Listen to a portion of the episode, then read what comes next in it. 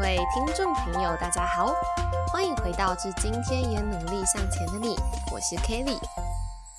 哇，又到了礼拜五的时间喽，大家最近过得好吗？前几天啊是我的生日，我收到了很多祝福，但更多的是给我们 Podcast 节目的祝福。没问题，我都知道。过几天呢，我们就来录一集，来回复一下大家的这些祝福哦。很感谢大家的支持。那今天的主题呢？哇，又是我们的睡前小故事时间了。我刚刚才看了后台数据，发现很多人喜欢这种主题耶。没问题，我都有观察到了。今天的故事呢，主角是一位从乡下高中到台北读大学之后得忧郁症的一个故事。那时候读完真的是哦，很哽咽啊，会让人家感觉心头温暖的感觉。那希望大家会喜欢哦。那一样是先邀请大家先朝一个舒服的姿势，准备好的话，我们就一起来听故事哦。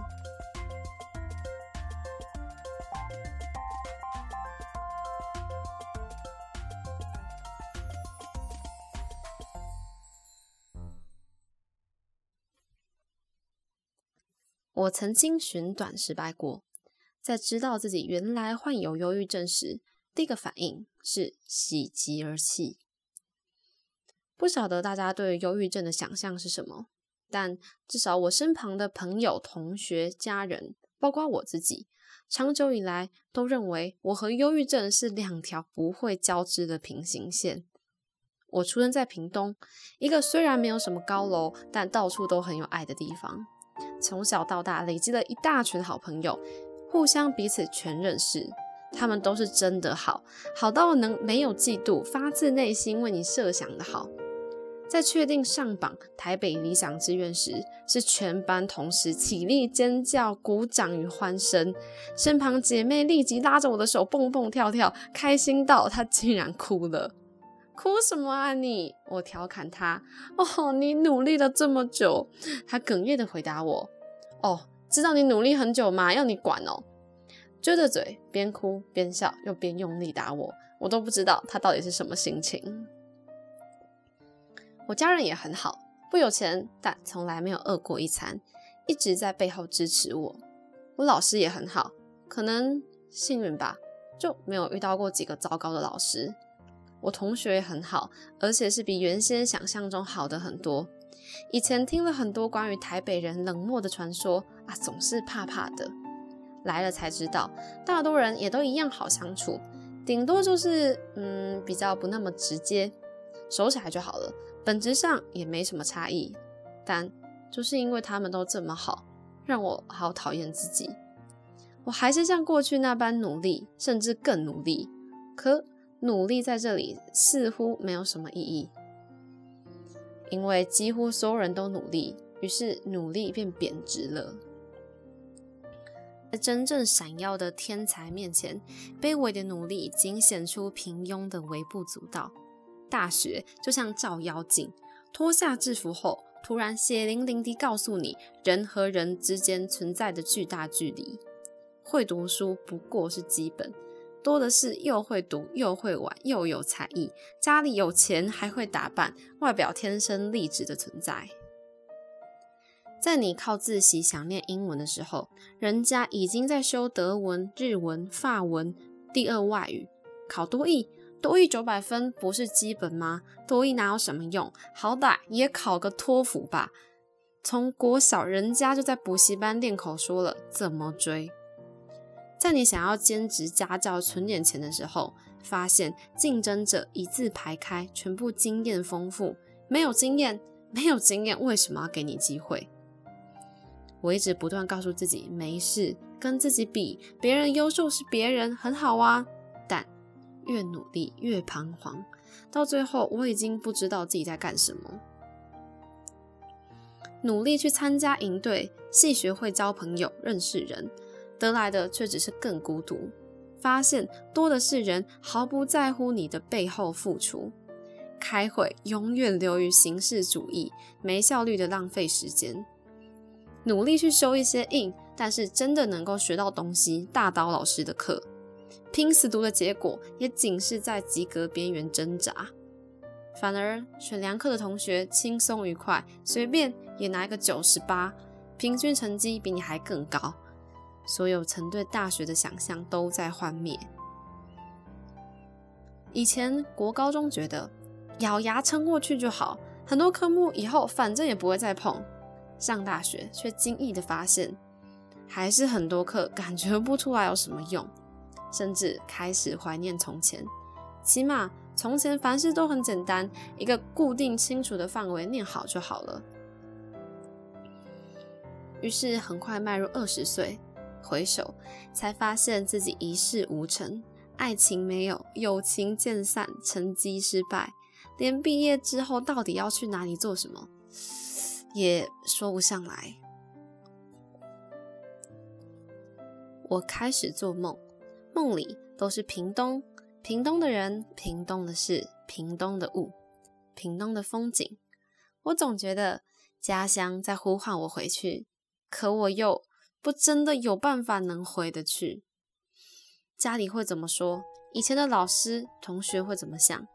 他们对我这么期待，他们每一个都说我一定可以，怎样我都不想让这群人对我失望啊！直到睁开眼，我看着宿舍的天花板，都会有种不现实的恍惚感，就好像梦里的屏东是真的，眼前的台北街头才是假的。忧郁症的可怕地方在于，你不一定会有病逝感。与其说忧郁是不开心，更精确的形容，应该是渐渐失去活下去的力量，油逐渐要耗尽了。你能感觉到，却不知道真的该如何是好。我还是一样上课，一样打工，一样社交，一样逼着自己继续努力，但我完全不想要活。这世上的所有治愈我而言都在丧失意义。懒惰，或许可以这么说。任何事情，连吃饭、走路、呼吸、吞咽，都提不起劲的懒。有一次晚上九点讨论完，整天没有进食，在饥饿到达极点的状况下，我走进间牛排馆，可等上菜，看着眼前那块肉，光想到我必须把它切开、咀嚼、吞下去。我竟忽然感觉到强烈无比的痛苦，仿佛剧烈运动后酸痛的隔天，全身都在哀鸣“不要动了”的那种痛苦。可我明明就是很爱吃牛排的人呐，这里是我最喜欢的店，好喜欢，好喜欢，明明就是我最喜欢的。于是我就哭了，拿着刀叉望着眼前那块牛排，不停的哭。哭到 老板被我吓到，连忙来问发生什么事。如果有什么问题，他很愿意道歉。我却只有越哭越用力。我很想跟他说，我才是要对不起的，对不起。我也不不晓得自己怎么了，对不起。可我说不出口，我连好好把话说清楚的力量都没有了。我就只能一直哭，一直哭。哦，没关系，没事。老板娘后来也出来，温柔的对我说：“我想你应该是碰到什么很糟糕的事吧？没事的，放心，没事。”他们后来一毛钱也没有跟我收，还要做了一份让我带回去。荒谬，我明白，我也觉得很荒谬，甚至当下也都能感觉到这真的有够荒谬的。可是身体却已经不是我的了。犹如有个隐形的罩子将我和外界隔开，我感觉不到应该要感觉到的情绪。恶化是严重的过程，一点一滴的渗透，改变着生活。到最严重的时候，发现自己连理解别人说什么都产生了困难。眼前人的嘴巴在动，对我而言，画面就很像看着鲸鱼嘴巴的张开关起来，无法。也不想去理解其中的意义，连最后选择结束自己生命、被发现、被抬上救护车、进急诊的全过程，我也没有太多的情绪。我不是想要死，我只是没力气了，不想要继续在这个世界上了。因此，当被宣告忧郁症时，我当下的立刻反应真的是喜极而泣，因为我终于知道我是怎么了。我终于知道，原来这是病，这不是我的错，这不是我能够控制的，我不需要背着了。我终于不需要再背着什么责任与期待了。这是病，就还有机会治，我不是没有救了。这个想法给了我光。走出来，仍旧是个漫长的过程。开始乖乖吃药，也并没有办法保证就不会发作。不能骗人，即使知道自己有病，去寻求专业协助，反反复复地，还是常会有做什么都没有意义的挫折感。可是不是的，如果你也在这种情况下，拜托你一定要告诉自己不是这样。每向上挣扎一下，就真的能够让你离悲伤远了一点。如同背一个单词，感觉很没用。但当累积到一百、一千、一万个时，你就真的不一样了。我试着跟被我在这段时间里疏远、伤害的朋友道歉，他们几乎每一个人都回来了。在我将讯息发到高中群组时，没有预想的责备、失望，又或不可思议：“你怎么会？”极静过了一阵，同学的第一句话是：“那。”我们什么时候能去看你？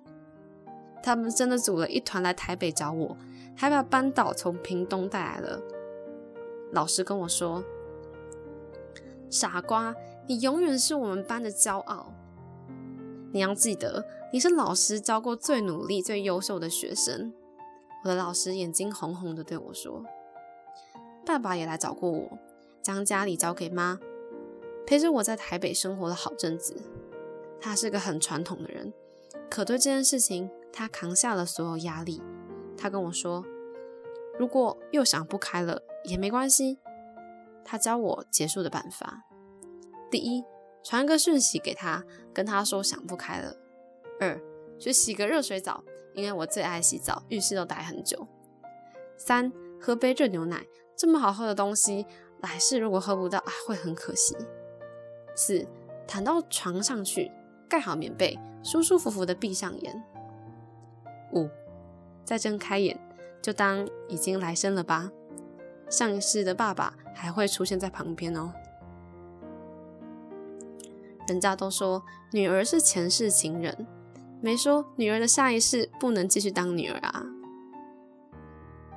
爸爸轻声的对我说：“可以的话，每一世我都还想要当你的爸爸。”那是我人生第一次看见他哭。你已经很努力了，可以了，没关系的，我只要你还是我女儿就好了。那晚，他紧紧的抱着我，嚎啕大哭。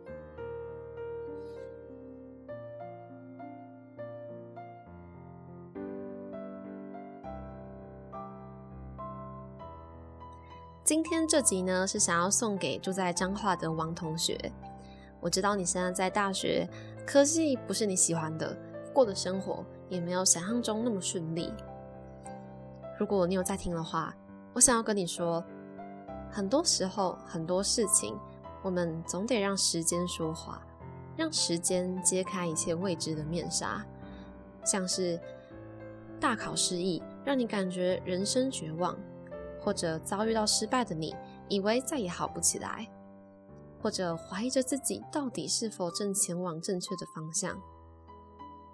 你要相信，那些你殷殷期盼的未来，经过时间的淬炼，总会透露出真正的样貌。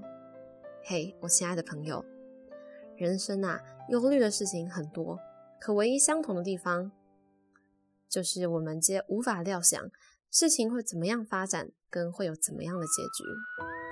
因为我们无法预测接下来会如何，所以世界才充满了各种喜怒哀乐。让时间说话吧，给自己一些时间，就让时间慢慢的走，慢慢的说，慢慢的变老。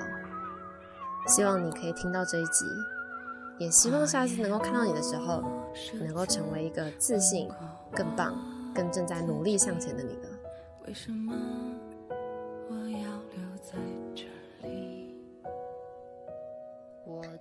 感谢各位听众的收听。如果你身旁也有一些需要帮助的朋友，希望你可以把这集分享给他。如果你也喜欢我们的节目，也欢迎你关注 KV Parkes 的 Instagram，不要错过我们的最新消息。那至今天也努力向前的你，我们会在每个礼拜五定期更新。如果你也喜欢我们的节目，请不要忘记按下关注，或者是在 Apple Podcast 留下评论哦。再次感谢你的收听，那祝福你有个美好的一天。我是 kelly 我们再会。